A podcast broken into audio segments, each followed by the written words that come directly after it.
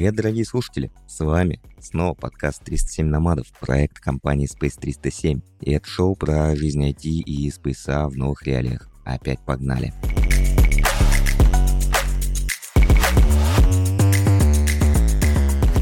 Кость, привет! Здорово! Чё, как? Что там на Бали? Как у тебя делишечки? Как работается? Как отдыхается? Рассказывай новости. Слушай, да все хорошо. Живем, отдыхаем, плаваем, загораем, опять отдыхаем, опять работаем. В общем, все как обычно. Все кайфово, пока работать не надо, да? Я правильно понимаю? Да, да, да, да. Ну вот жизнь островитянина-программиста. Ну, про жизнь островитянина я тоже много тебе чего могу рассказать.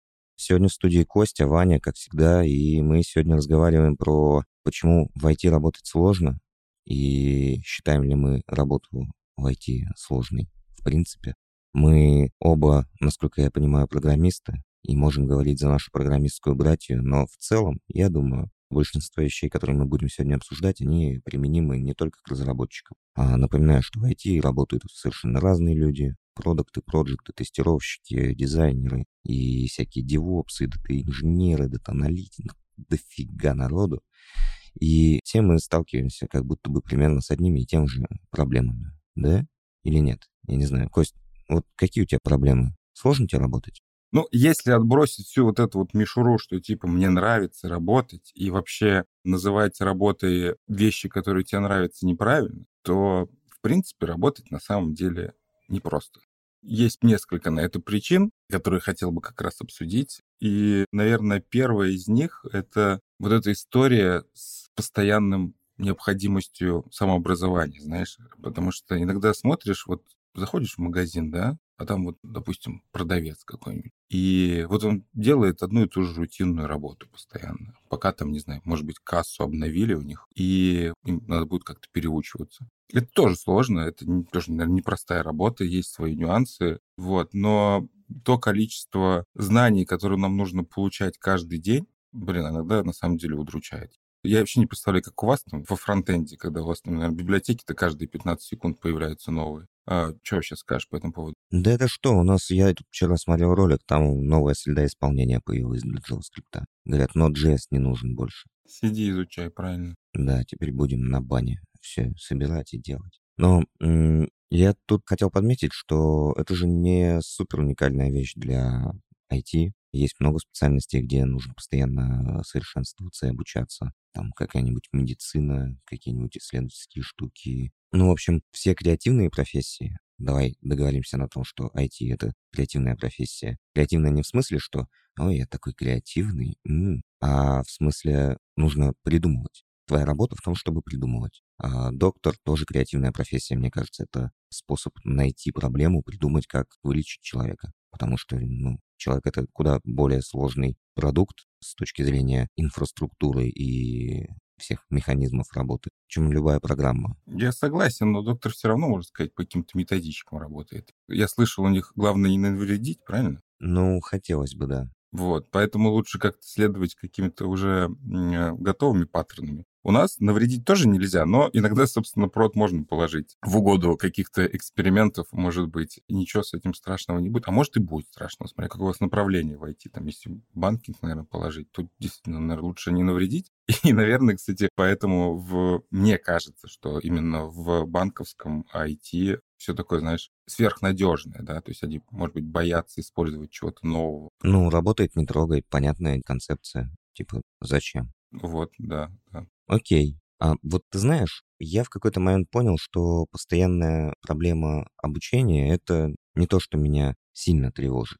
Оно меня тревожит, конечно, я в последнее время немножечко притормозил свое обучение. Я как-то чуть более вширь начал развиваться, чем вглубь. Поэтому не тревожит. Ну да, наверное, поэтому не тревожит. Но, с другой стороны, все равно чувствуешь отставание от ребят, которых наблюдаешь вокруг, там, коммуницируешь в комьюнити, общаешься с коллегами смотришь, они там какие-то фишки новые подтягивают. Это такой, какие фишки, господи, успокойтесь, пожалуйста, давайте уже до пенсии доработаем, тут чуть-чуть осталось и хватит. Но знаешь, что меня больше тревожит в работе IT? Это постоянная гонка того, что нужно решать проблемы, которые ты сам себе создал. Не знаю, как это правильно сформулировать, но суть в том, что Я тут слышал недавно в интернете фразу замечательную, что инженеры очень любят оптимизировать вещи, которые не должны существовать. И меня немножечко расстраивает. Это, наверное, уже какая-то усталость от разработки, потому что в самом начале, я помню, очень во мне было много энтузиазма из-за того, что, ой, тут можно вот это написать, тут можно вот это нарисовать, вот тут можно так сделать. А сейчас я понимаю, что вот все, что я за последние несколько лет реализовал, это же все нужно поддерживать. Это же все нужно разрабатывать дальше, вглубь, и больше, и больше. И чем ты больше привносишь решений, чем сильнее разрастается система, с которой ты работаешь,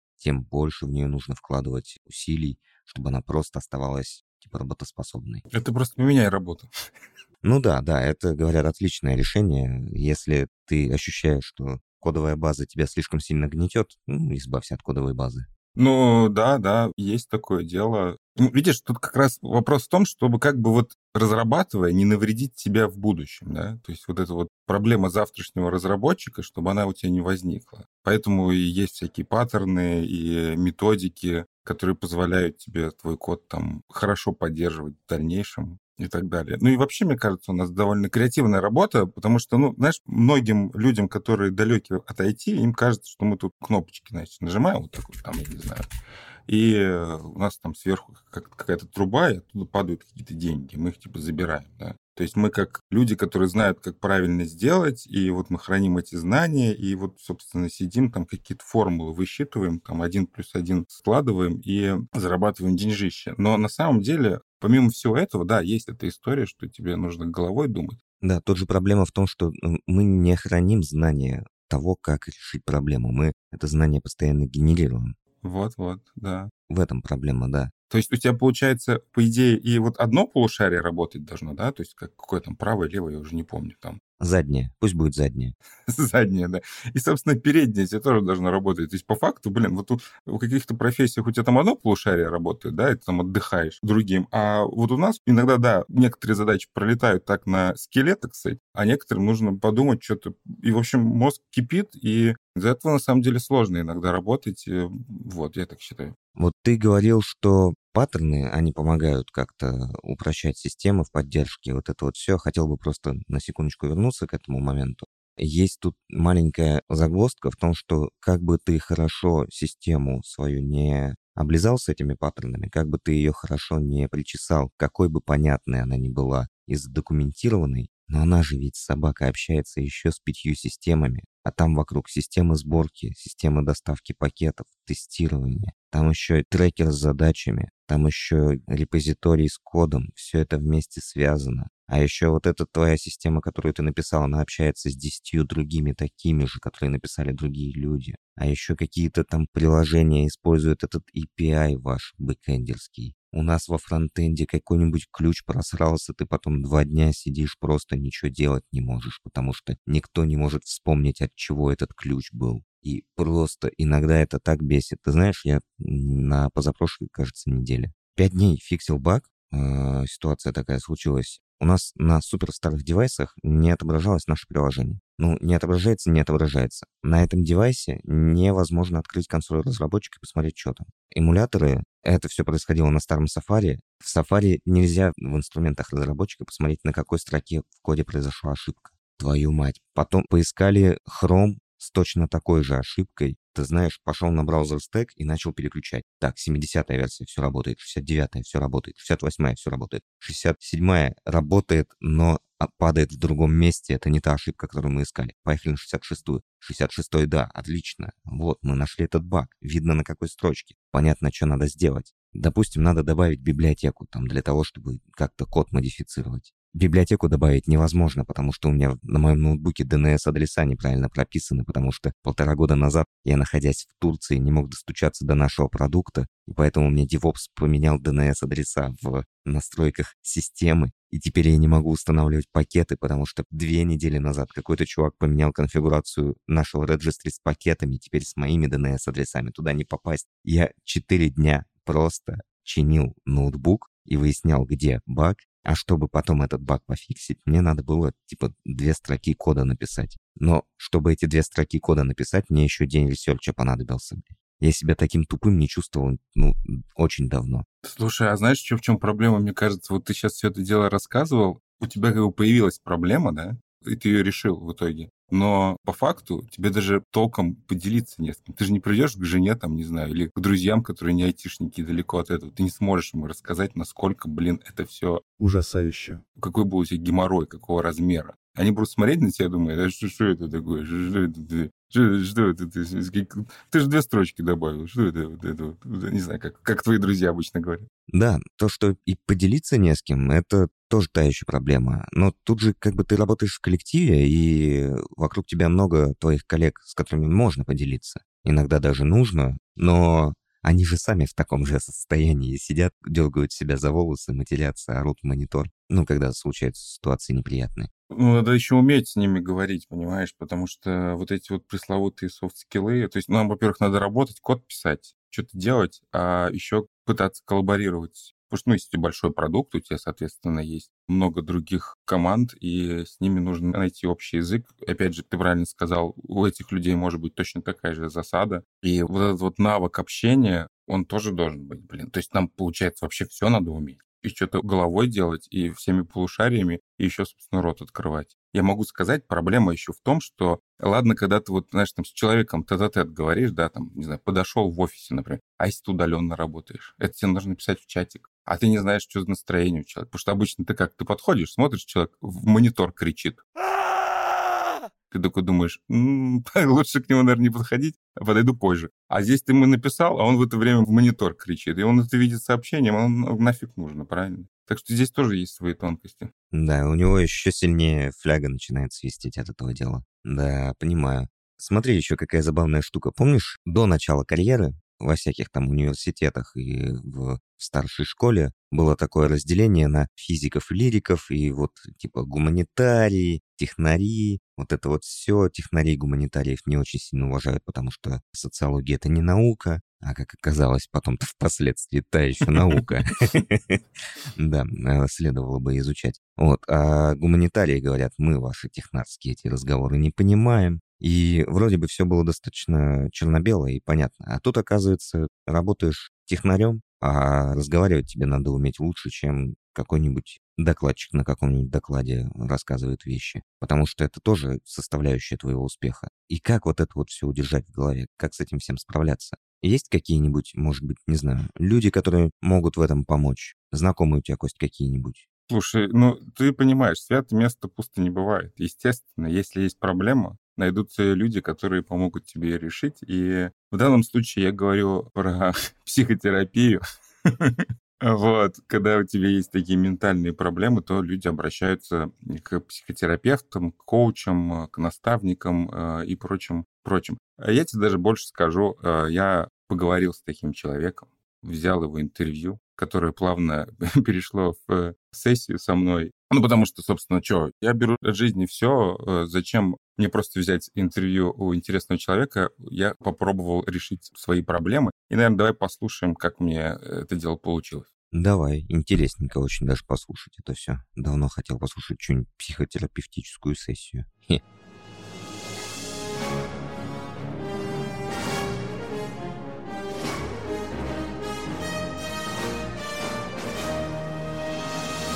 Дорогие друзья, это Ваня, Ваня из будущего. Я хотел бы вас ненадолго прервать. Мы завершаем наш сезон, у нас осталось впереди два выпуска, и в последнем выпуске мы хотели бы позвать не какого-то конкретного эксперта, хотели бы позвать вас всех. Хотели бы, чтобы вы позадавали нам вопросы про подкаст, про IT, про Space 307, про команду нашу, про то, как мы делаем подкаст, про то, почему мы его делаем. Может быть, почему я ненавижу JavaScript. И все в таком духе. Находите нас в соцсетях, находите Space 307 в Инстаграме, в Телеграме, в LinkedIn. Находите 307 номадов в Телеграме, наш потрясный роскошный чат. Заходите туда, оставляйте вопросы. Все обсудим в последнем выпуске в этом сезоне. Всем чмоки.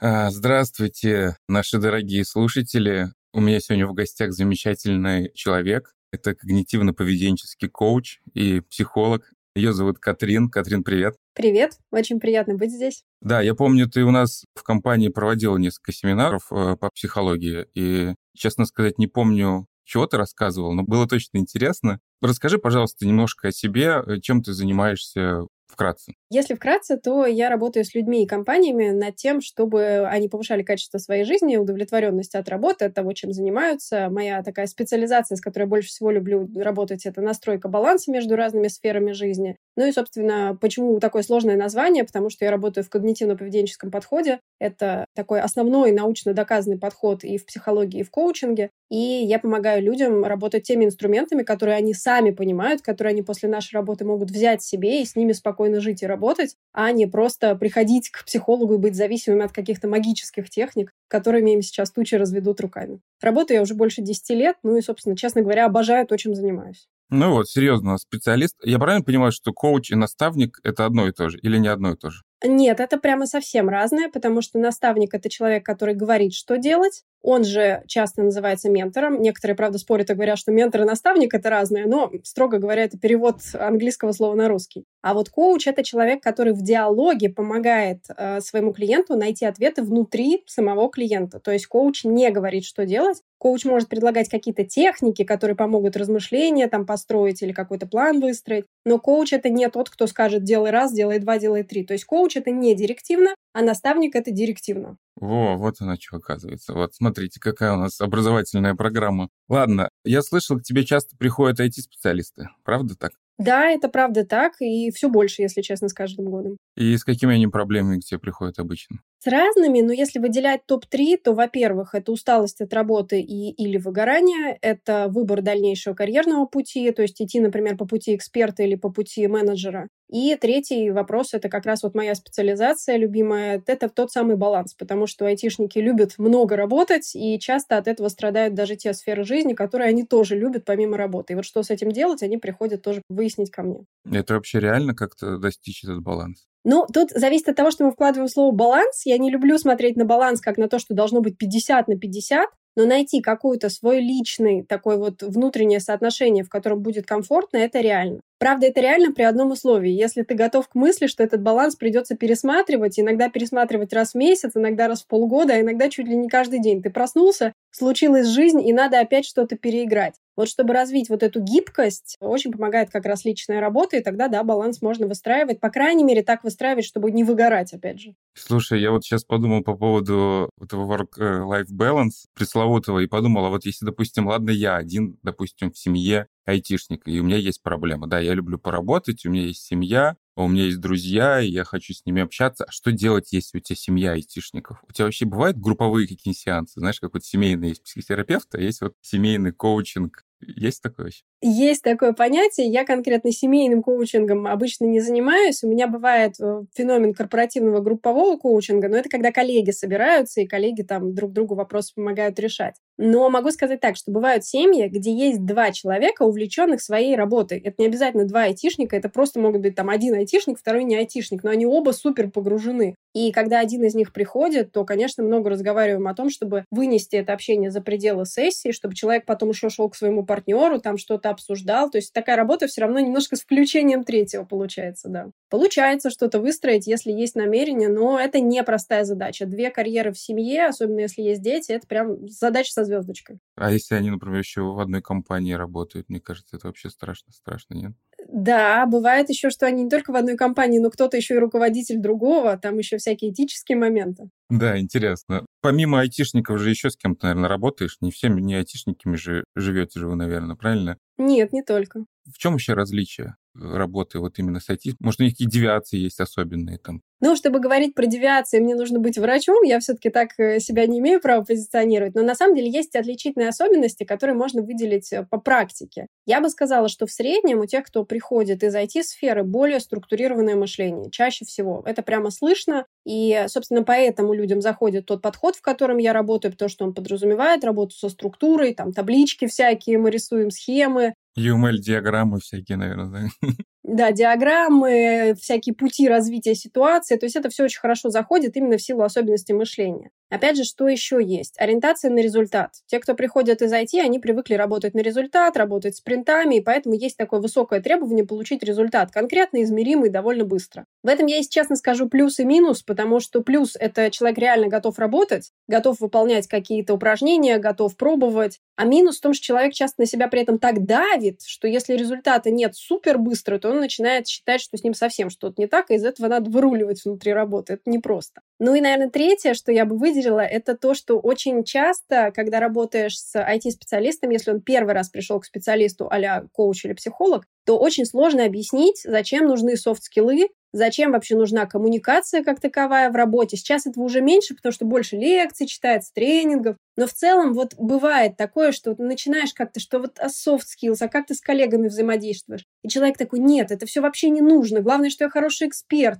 И вот эти харды, они прям перевешивают, и раскачка того, что психика, она больше про софты, занимает длительное время. Вот это тоже отличие в работе. Интересно, мне просто все время казалось, что люди как раз идут к коучу именно чтобы раскрыть софты свои. То есть, что вот человек пришел такой, да, он хороший специалист, у него хорошие hard skill ы, и чего, вот он к тебе приходит и говорит, что мне делать дальше. И ты ему говоришь, а ты говорить научись, с людьми здороваться. Или как это? Так это все выглядит? Ну, я не говорю так директивно, да, возвращаясь к тому, что коуч не дает оценок и прямой обратной связи без запроса. Но да, если мы выясняем, что действительно затык не в том, что кто-то плохой специалист, или у него там нет карьерного трека, или еще что-то, а затык в soft skill ах, то человек приходит, допустим, к точке, где ему надо пойти дальше на тренинг по коммуникации, и вот здесь может быть прям дикое сопротивление, например, да зачем это надо? Да они должны сами увидеть, что я хороший специалист. Да они сами должны меня повысить. Да вся эта политика – отвратительное дело. Да я не хочу заниматься всем этим каким-то там вот пожиманием рук, бюрократией. Зачем мне все это? Ну, вот такие вот сопротивления, они встречаются, и прям с этим надо разбираться слой за слоем, почему это правда надо, почему это не про какую-то мерзкую политику, почему политика иногда это очень даже хорошо в корпоративной среде. Угу. Слушай, а к тебе приходят в большей степени опытные специалисты, либо вот новички? Мое субъективное мнение, наверное, поэтому ко мне такие люди и приходят, что коучинг, он не совсем для начинающих, потому что это уровень довольно глубокой саморефлексии, то есть человек должен понять, что у него сложность, понять, что он готов с ней работать, понять, что он готов меняться, а это все дискомфорт, это все сталкиваться с какой-то внутренней болью. И обычно эта точка уже, когда это как минимум там руководство первого уровня или когда это экспертность определенная, и надо дальше уже расти и как-то расширяться. То есть совсем новички, ну, лично до меня не доходят. И я думаю, что это нормально для коучинга. И возраст тоже, я бы сказала, что... Ну, сейчас немножко планка сдвигается в IT, так тем более, потому что все молодые ранние. Но я бы сказала, что средний возраст, в котором начинается продуктивный коучинг, это около 25. Раньше редко это срабатывает. Раньше наставничество. Окей, okay. слушай, ну да, на самом деле я вот все время рассказываю про свою жену любимую, она у меня как раз начинающая IT-специалист. И она сейчас вот на курсах учится, и наоборот, у них даже, по-моему, вебинары были с психологом по поводу того, как построить свой карьерный путь, как правильно себя позиционировать и рассказывают про всякие проблемы. И интересно был семинар, там обсуждали такой вопрос, что молодому специалисту бывает сложно, когда ему отказывают на собеседованиях. У нас просто работа сложная, и не всегда можно найти себе компанию мечты, можно так сказать. Да, ты там закончил какие-то курсы, ты приходишь в одну компанию, в другую. Это как, знаете, как игры делать, да, то есть никогда с первого раза у тебя ничего не получится, правильно? То есть тебе нужно постоянные итерации, постоянно ходить, находить, и как вообще вот молодым специалистам не сорваться с этого пути? Потому что, ну, ты сам понимаешь, ты потратил там, не знаю, год обучения, ты очень много нового узнал, и ты считаешь себя умным, ты приходишь на первый собес, тебе говорят нет. Приходишь на второй, третий, четвертый, вообще нет. И как вот не сорваться, не сказать, что ай, ну его. Хороший очень вопрос. Я бы здесь, наверное, выделила две части. Первое — посмотреть на то, что собеседование — это skill. Это вот как кто-нибудь, когда писал любые в жизни стандартизированные тесты, хоть ЕГЭ, хоть IELTS, хоть что угодно, тот знает, что чтобы написать такой тест, нужно знать, как писать этот конкретный тест. Нужно там не английский и математику знать, а знать, как этот тест писать, помимо прочего. Вот с собеседованиями такая же штука. Если действительно ну, нет такого опыта, если с первого раза что-то не залетело, если есть куча вопросов к себе и теряется мотивация, то первое, что стоило бы сделать, это поизучать вообще, что это за зверь собеседования, какие есть правила их прохождения, И вот тут как раз всякие лекции от экспертов, может быть, консультация с карьерным консультантом. Есть даже такие люди, я не знаю, как они правильно называются, которые прям натаскивают проходить собеседование. А в IT-сфере, кстати, они прям отдельно есть. Это вот натаскивание на техническую часть собеседования, насколько я знаю, тоже это все тренируется. Вот я бы предложила пойти к этим специально обученным людям, либо лекции посмотреть, либо прям взять консультацию и пройти ее. Потому что для нашего мозга, с точки зрения уже психологии, если мы что-то потренировали, то уровень тревоги в реальной ситуации, он снижается. Даже если он вначале высокий, потом он стремительно снижается. То есть любая тренировка, любая адекватная подготовка, она в целом очень сильно помогает.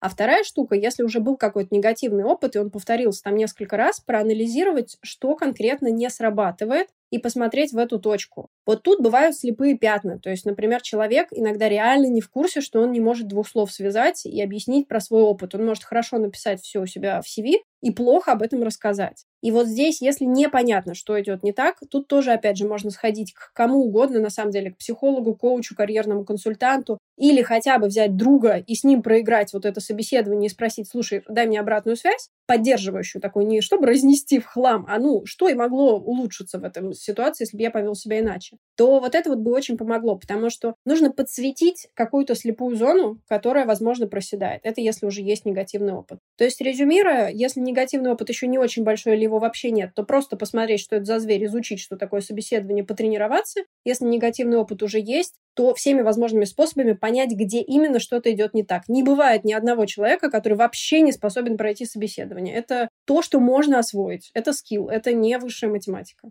Ну, хорошо. То есть к тебе прям приходят специалисты, вы можете там в качестве какой-нибудь задачки взять и пройти. Но тут вопрос в чем-то. Ты можешь хорошенько подготовиться, там твой коуч, твой психолог скажет, что ты большой молодец, там твой коллега скажет, ты классный, но все равно тебе вот эта вот история, когда тебе отказывают, по-моему, в психологии это называется приобретенная беспомощность, как-то так. Выученная беспомощность, да. Выученная беспомощность, да. Когда ты постоянно слышишь отказы, и ты не понимаешь, что делать с этим вот. Как вот именно вот это вот преодолеть, вот эту вот планку? Что с ней делать-то? Классно, что ты сказал этот термин. Он нам очень поможет здесь, потому что выученная беспомощность возникает при очень важном условии. Если у тебя результат плохой вне зависимости от того, что ты делаешь. То есть ты делаешь так плохо, так плохо. То есть выученная беспомощность, она не возникнет просто от того, что у тебя что-то не получилось. Она возникнет только тогда, когда как бы ты ни пробовал, непонятно почему тебе фигачит негативными последствиями. То есть там конкретно были собачки в клетке и ток пускали. То есть они не понимали, почему в какой-то момент ток пускается, в какой-то не пускается. И вот с выученной беспомощностью также, чтобы она возникла,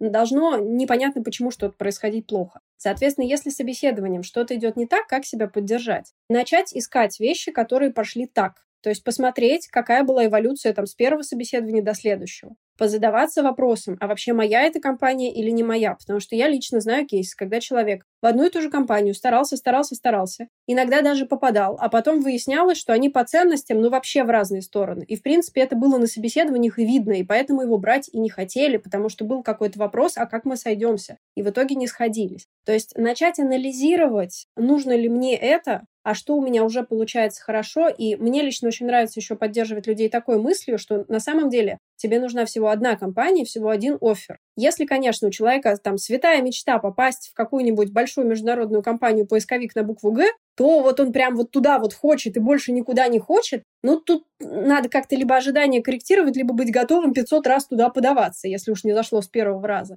Но если задача стоит шире, вот об этом себе и напоминать. Моя задача найти в целом работу, которая меня устраивает по параметрам 1, 2, 3 и 4. Вот эти параметры себе напоминать и возвращать себя к этому, что я не вот это конкретное собеседование хочу пройти во что бы то ни стало, а у меня есть параметры 1, 2, 3, 4, и мне по ним хочется найти себе работу. Но да, я врать не буду, эмоции это вызывает негативные, и это не может не вызывать негативные эмоции. Если что-то для нас значимо, то мы испытываем негативные эмоции. Точка. То есть нельзя это отключить, и мысль о том, что это нормально, она тоже поддерживает. Угу. Да, я с тобой полностью согласен. Надо искать компанию своей мечты. Не обязательно идти в Google. Есть и другие классные компании на нашем рынке которые предлагают отличные оферы. Окей, ладно, что там эти джуновские проблемы? Давай поговорим про серьезные вещи, про выгорание вообще на работе. Слышала что-то об этом? Приходили к тебе такой проблемы? Да, как я уже сказала, это одна из трех основных проблем, с которыми приходят вот из твоей отрасли. Ну и вообще, на самом деле, чем дальше, тем больше из других отраслей. Выгорание – серьезная проблема сейчас, и у меня есть основания полагать, что это будет дальше еще больше проблемой, потому что все больше удаленной работы, удаленных команд, все больше сложных требований от работы, все меньше вот этой вот границы между работой и личной жизнью, это все увеличивает количество выгорания.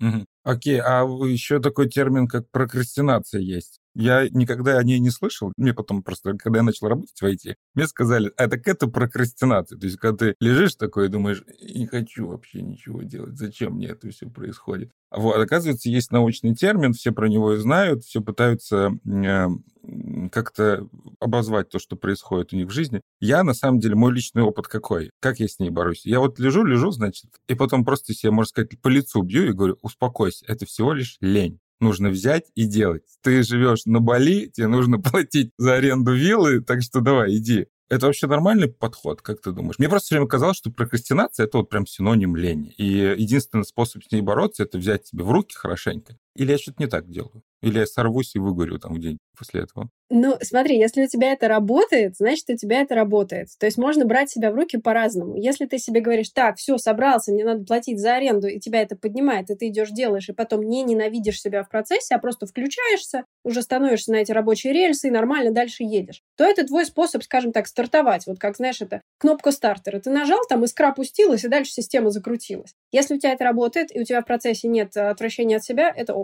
Если вот есть люди, для которых вот этот способ не подходит, они об этом как узнают? Они себя заставляют и потом весь свой процесс они регулярно должны себя заставлять. То есть у них нет вот этого вхождения в поток, так сказать. Они все время, там, каждый час, не знаю, вспоминают, боже, как я все это ненавижу, как я хочу на кровать. Нет, надо собраться, мне платить аренду. Нет, я все это ненавижу. Нет, надо собраться. И если вот это вот регулярно надо эту кнопочку стартера поджимать, вот тогда этот способ, значит, не подходит. Это если так вот обратную связь давать по самому способу, то есть он нормальный до тех пор, пока он тебе лично комфортный. Но что касается самой прокрастинации, то вообще, я не хочу тебя расстраивать, но лени как раз не существует. Это такое понятие общественное, то есть с точки зрения психологии лени не существует. Существует целая куча проблем, связанных как раз там с усталостью, с отсутствием или непониманием своей мотивации, с той самой выученной беспомощностью. Вот эти все штуки есть. Но поскольку нам проще называть как-то похожие понятия одним словом, то в быту мы называем это лень. Хотя это разные феномены. И прокрастинация — это такая штука, которая подсвечивает, где именно проблема. То есть если прокрастинация систематическая, о чем это может говорить? Что человеку не подходит его работа, или график, или, не знаю, с коллегами у него не лады,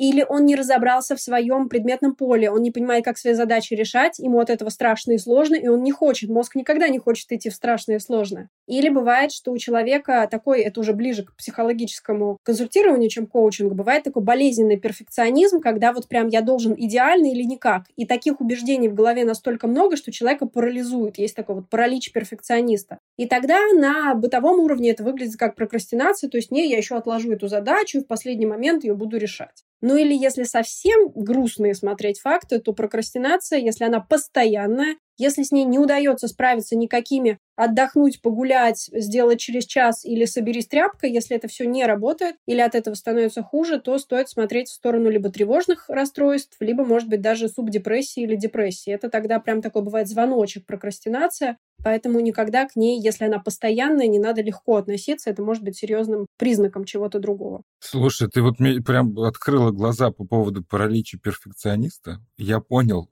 чем моя проблема? У меня реально бывают такие штуки. Иногда хочешь делать какую-нибудь вещь круто, ты понимаешь, что она недостаточно круто сделана, ты ее пытаешься делать, у тебя куча времени на это уходит, и ты такой, а, все, я устал. Блин, короче, я понял, мне нужно к психологу или коучу записаться. Ладно, давай еще один термин обсудим, тоже важный, особенно у серьезных специалистов, не у серьезных тоже, я имею в виду опытных, несерьезных, господи. Э, не бывает несерьезных специалистов. Синдром самозванца. Я вот от себя скажу, что мы работаем в такой сфере, когда что бы ты ни делал, всегда найдется человек, который лучше тебя. Это как эта история с азиатом, который всегда лучше тебя, что бы ты ни делал. Здесь абсолютно точно такая же история. Я вот для себя вот так вот к этому подхожу. То есть я понимаю, что я не могу быть там идеальным, да, и мне нужно работать в том уровне, в котором я сейчас нахожусь, и это для меня нормально, и вроде меня ценят. Вот этот правильный подход? Или я где-то вот просто смогу стопорнуться вот на этом, тем, что вот я не буду переживать о том, что типа я плохой специалист. Короче, проблема в том, что мне кажется, что я лишаю себя амбиций тем самым, когда говорю тебе, что вот есть люди лучше меня, и куда мне, собственно, переживать за это. Ты знаешь, поскольку мы не на сессии, то я себе позволю оценку, то есть комплимент, потому что так напрямую оценки давать нельзя, когда ты с клиентом разговариваешь. Но на самом деле мне очень нравится и кажется очень рабочим то, что ты описываешь, то есть находить для себя способ поддержать себя через сравнение с другими. Если я правильно слышу, поправь меня, если я слышу неправильно, ты смотришь на то, что кто-то лучше тебя, не как на трагедию, а как на факт жизни. Ну, типа, вот так есть. И тебе с этим фактом в целом нормально, потому что ты не ставишь себе задачи перещеголять весь мир просто из принципа, правильно? Ну да, так и есть. Ну, видишь, и проблема в том, что, э, как тебе объяснить, если бы было бы наоборот, я бы такой бы смотрел, бы говорю, блин, вот есть люди круче меня, я хочу стать как они, и я как бы начинаю фигачить. Мне кажется, я здесь вот проигрываю в этом. Да, я себя психологически устойчиво чувствую, с одной стороны, но с точки зрения карьерного роста, может быть, поэтому я не хожу к э, карьерным консультантам и коучам, потому что они скажут, ты что делаешь, тряпка, все лучше, чем ты, давай, фигач. Есть в этом проблема. Проблема в этом будет тогда, когда тебя будут не устраивать твои результаты в жизни. То есть, когда ты поймешь, что ты хочешь быстрее, выше, сильнее, больше денег, там, не знаю, какие-то должности, но почему-то тебе сложно туда идти. Вот тогда, может быть, вот эти вот стратегии стоит пересмотреть. Сейчас, если тебя все устраивает, то это супер рабочая штука, потому что на самом деле, когда начинаешь работу с синдромом самозванца вот со стороны психолога или со стороны коуча, чаще всего вот эта мысль, она и внедряется, что всегда будет кто-то лучше.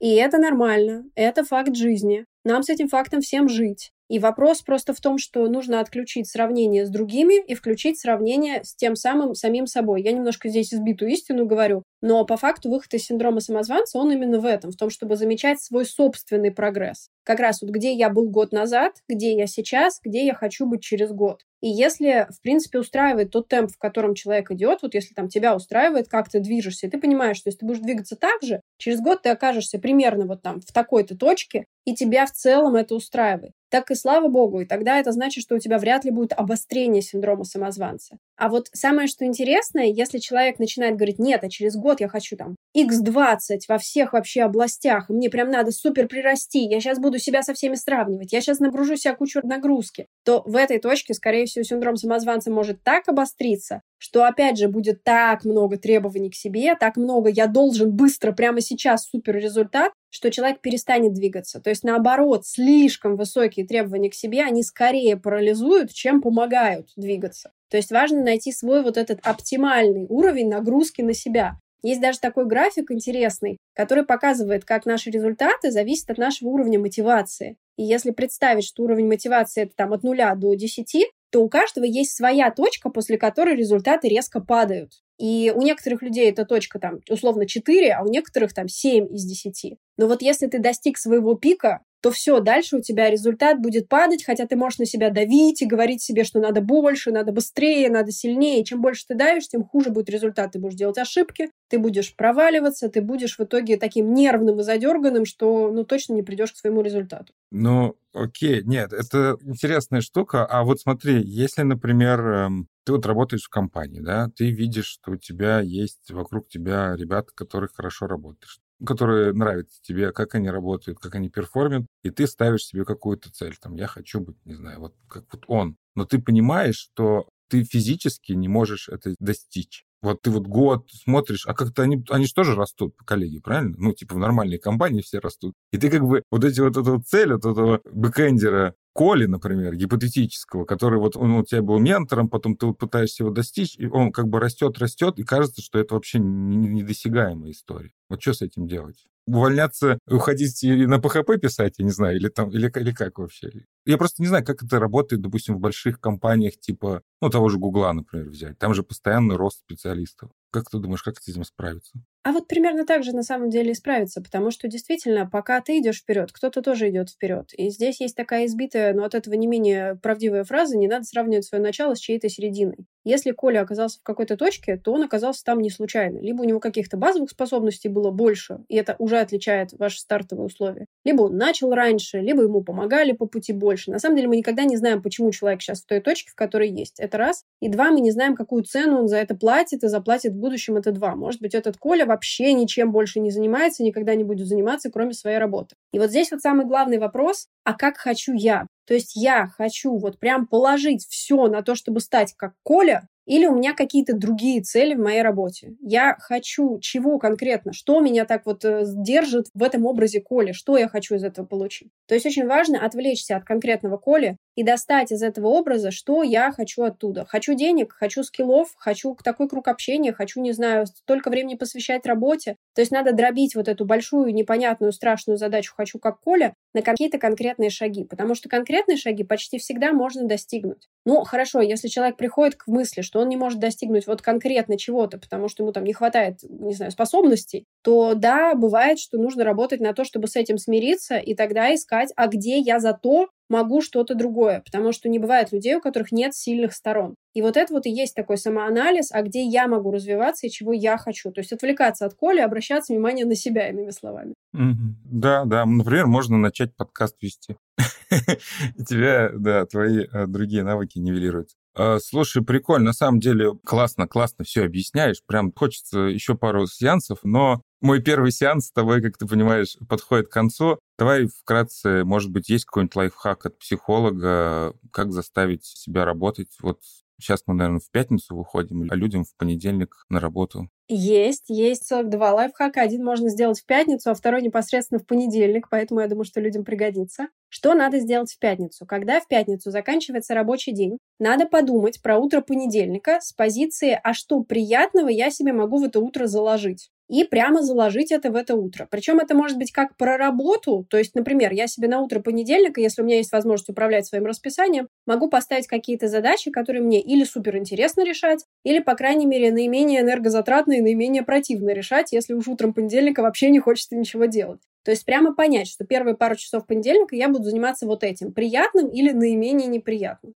Вторая часть, которую можно запланировать, она связана не непосредственно с работой, а с чем-то, вот, что нас окружает и как мы себя чувствуем. То есть на это же утро понедельника подумать, как я чисто физически могу себя поддержать. Не знаю, налить себе вкусный напиток в красивую кружку, налить себе какой-то там это супчик тепленький, который вот я за обедом с радостью съем и предвкушать, что у меня будет вот этот вкусный обед надеть уютную одежду, потому что в понедельник может быть тяжело вкатиться, если как-то вот некомфортно себя чувствуешь. Как-то сесть так по-особенному уютно. Ну, то есть найти какие-то штуки, которые чисто физически устраняют максимальный дискомфорт. Это вот то, что можно запланировать с пятницы. Начать с приятных более-менее рабочих дел и запланировать себе приятную среду. Это вот важно. Что сделать в сам понедельник? Посмотреть на это все и сказать, блин, я все еще не хочу работать. Ладно, тогда, по крайней мере, я могу от себя отвязаться со словом «заставить» и попытаться себя не заставлять. Потому что чем больше себя заставляешь, тем больше прокрастинируешь, откладываешь, сопротивляешься. Соответственно, идея такая. Я принимаю тот факт, что ближайшие пару часов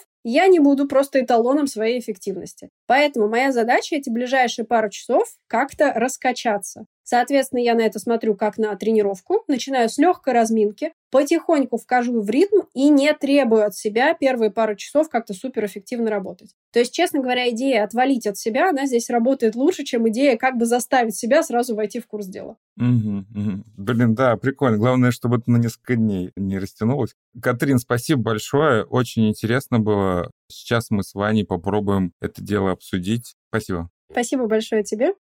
Слушай, это прям всем сессиям сессия. Я тоже себе такую захотел. Пока мы с тобой слушали это интервью, у меня за окном строители начали строить дом. Может быть, раньше это было слышно. Заранее извиняюсь перед всеми слушателями. Ничего не могу со строителями сделать, разве что их отправить к коучу. Но главное, чтобы строили, а не ломали, правильно? Да, согласен. И интересно, очень круто, мне понравилось, прям воодушевляюще и как будто бы приоткрывает какие-то новые пути развития вот этот разговор. Ну, не пути развития, а знаешь, как вот в Диаблу в четвертую играл когда-нибудь? Вот представь себе какая-нибудь ролевая игра, и там у тебя ветка развития персонажа, и ты экспу зарабатываешь, у тебя открываются новые скиллы. Вернее, не новые скиллы, а возможность открыть новые скиллы. И вот этот тот разговор, он как будто бы ну, та самая экспа, которая открывает возможность новые скиллы получить.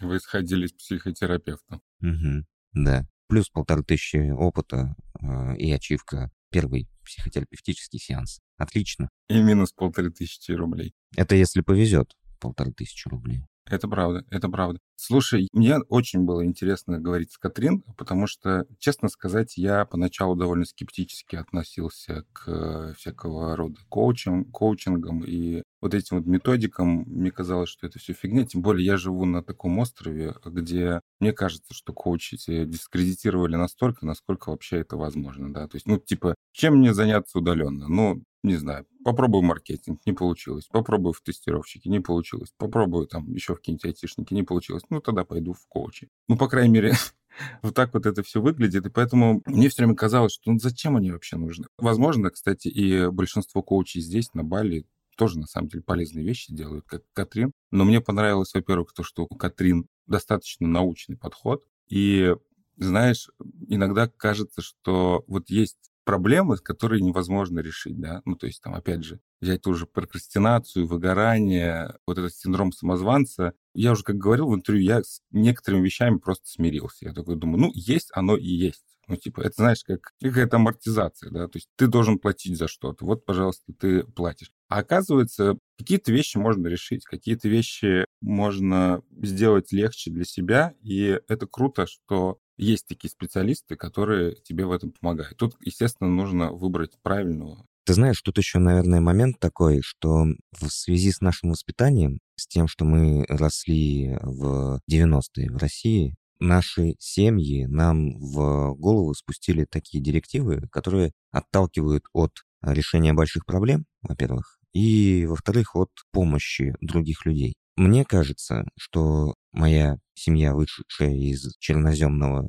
деревенского уклада, она бы посмотрела очень косо на меня, когда я сказал бы, что, а вот знаете, я с коучем занимаюсь, и мы пытаемся решить мои профессиональные проблемы, решаем, кем я хочу стать, когда вырасту. Они такие пальцы мы вска покрутили, и такие, ну ты в порядке вообще? Ты нормальный? Типа сидишь за компьютером, кнопки нажимаешь. Проблему не, не К коучу он пошел. Я тут настройки впахиваю, типа с утра до вечера, а ты вот...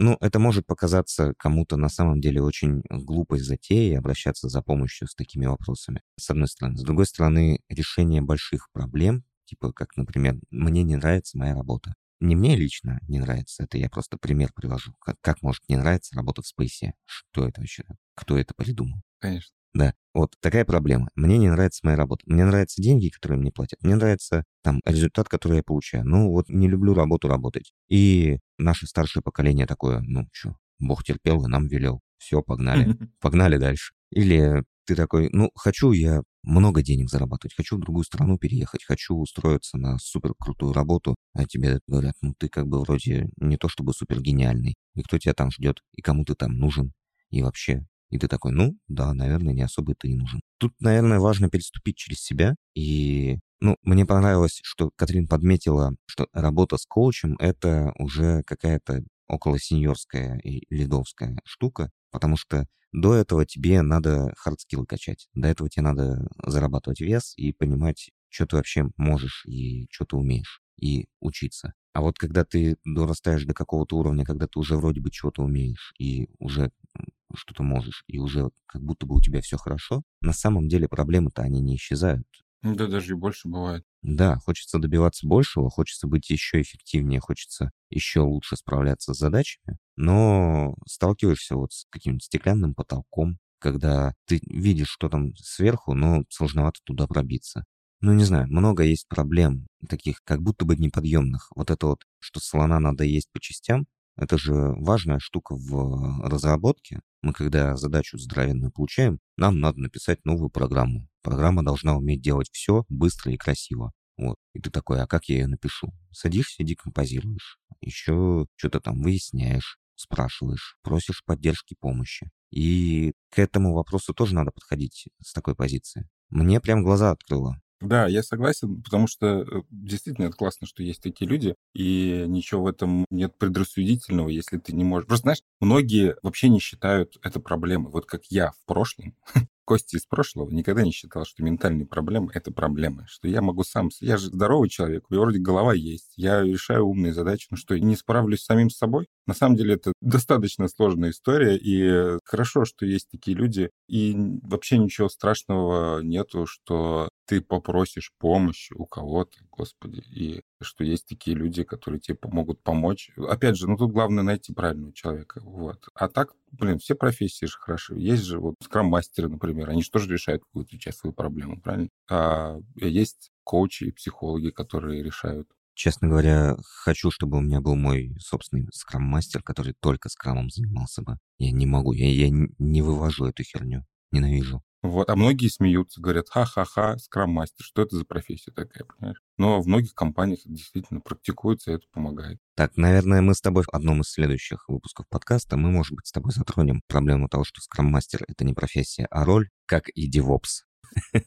Э, только DevOps не показывайте этот выпуск. Но, слушай, да, ну а что здесь еще скажешь? Блин, Катрин вообще классно все разложила по полочкам. Я думаю, нашим слушателям будет в кайф послушать это интервью. Может быть, для них это тоже приоткроет какую-то завесу страхов или недопониманий самих себя. И, может быть, кто-то внезапно осознает, что то состояние, в котором он находится, типа так не должно быть. Ты сейчас упомянул такую штуку, что, ну, у меня же руки есть, голова на месте, я типа здоровый человек, что я сам не справлюсь. Это очень стереотипное э, представление, и на самом-то деле это не характеризует твое психическое состояние. И мне кажется, классно, что в современном обществе с современными проблемами есть возможность решать их современными способами, да хотя бы просто в Zoom позвонить какой-нибудь условный Катрин, или, может быть, вполне конкретно именно этой Катрин и сказать, а что-то я вот не вывожу, не понимаю. Мне кажется, это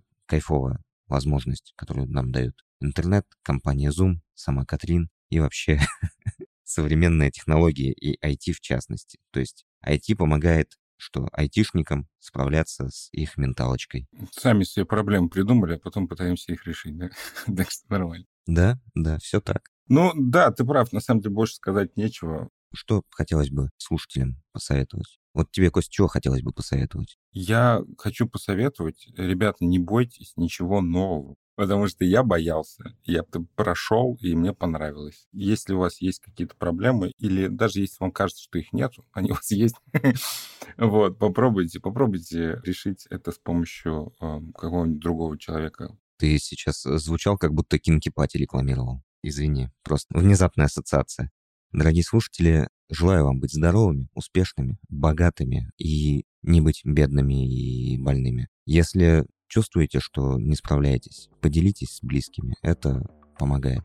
Если не с близкими, то с профессионалами. Если не с профессионалами, то хотя бы просто выйдите на улицу, покричите. Ну, так, чтобы на вас прохожие не озирались. Не кричите в монитор. Монитор тут ни при чем. Да, монитор не виноват, монитор ваш друг. Он вам поможет. Все, что-то мы начали закипать. Пойдем, наверное, тоже работу поработаем. С Катрин созваниваемся, вопросики порешаем. Проблемочки, вот это вот все. Дорогие слушатели, с вас лайки, подписка, колокольчики, вот это вот все. И до следующего выпуска. Надеюсь, вам этот был полезен. Всех обнял, приподнял. Пока-пока.